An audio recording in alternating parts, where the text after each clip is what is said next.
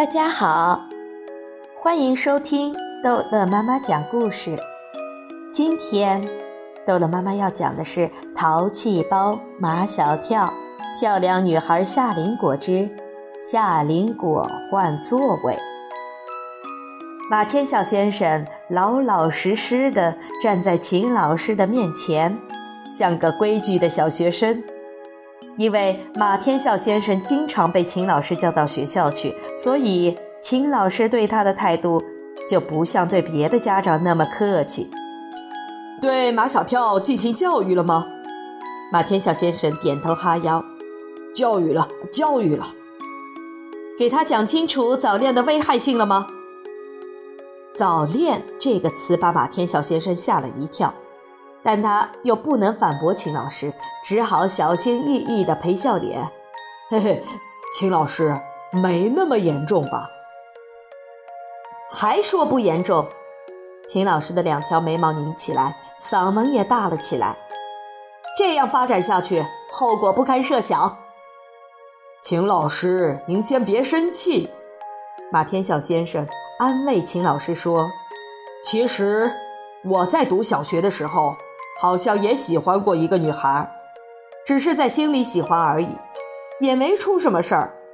现在要想起来，童年时代的这种感情特纯真、特美好。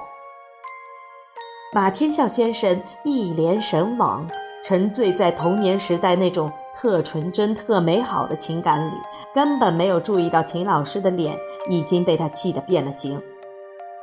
有其父必有其子。秦老师再一次对马天笑先生失望了，要教育好马小跳，要让马小跳悬崖勒马，压根儿就不能指望像马天笑先生这样的家长。秦老师客气地请马天笑先生离开了学校，该怎么教育马小跳，他已经胸有成竹。秦老师第一步要做的就是拉开马小跳和夏林果的距离。夏林果的座位在马小跳的后面，他要把夏林果调去跟丁文涛同桌，那是距马小跳的座位最远的一个座位。等马天笑先生一走，秦老师就到教室里去给夏林果调座位。马小跳的反应最强烈。秦老师为什么要给夏林果换座位？秦老师不理他，心里却在说：“还好意思问。”还不是因为你马小跳，马小跳一点都不知道是他的原因，他还以为是唐飞的原因。唐飞喜欢跟夏林果同桌，他上课爱吃东西，夏林果也不管他，这一点唐飞最满意。全世界那么多人，如果要选同桌，他只会选择夏林果，其他的人通通不要。现在。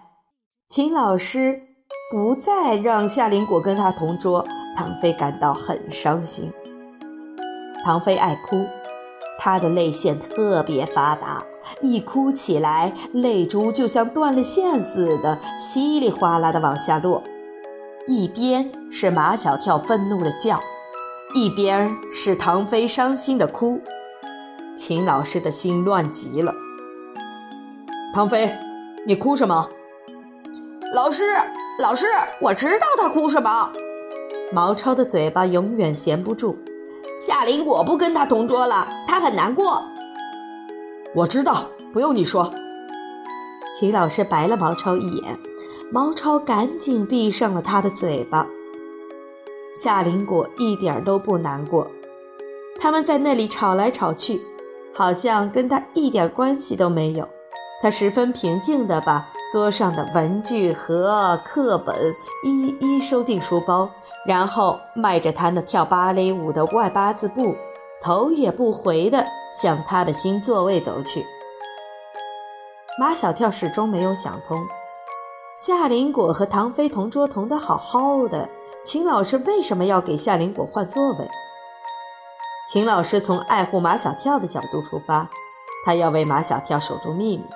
他不会跟班上的同学讲，他为什么要给夏林果调座位。秦老师不想，像猴子一样精的毛超还是猜出来了。在放学路上，毛超凑到唐飞身边，因为夏林果不跟他同桌了，唐飞闷闷不乐，无精打采。唐飞，你知道秦老师为什么给夏林果换座位吗？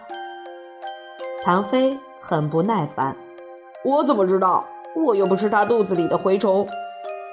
你不知道，我知道。毛超故作神秘地说：“告诉你吧，这都是因为马小跳。”马小跳？唐飞眨巴着眼睛，他不明白这跟马小跳有什么关系。马小跳喜欢夏林果，秦老师不准他喜欢，就把夏林果调开，离他远远的。唐飞觉得毛超的分析很有道理，就要去找马小跳算账。马小跳就在他们的旁边，也是闷闷不乐、无精打采的样子。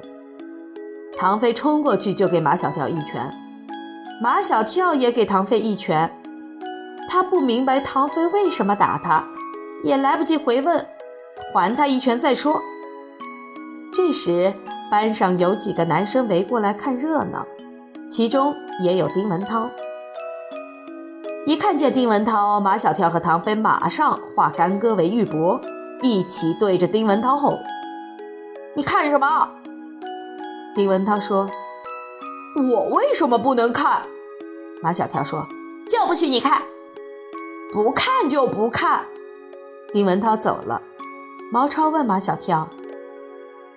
你愿意夏林果跟丁文涛同桌，还是跟唐飞同桌？马小跳当然愿意夏林果跟唐飞同桌，唐飞毕竟是他的好哥们，打得再厉害，他们也是好哥们。毛超说他有一个办法可以让夏林果回来跟唐飞同桌。什么办法？马小跳和唐飞都凑近毛超。毛超一手拉着马小跳的一只耳朵，一手拉着唐飞的一只耳朵，说出了他的那个办法。好了，这一集的故事就讲到这儿结束了。欢迎孩子们继续收听下一集的《淘气包马小跳》的故事。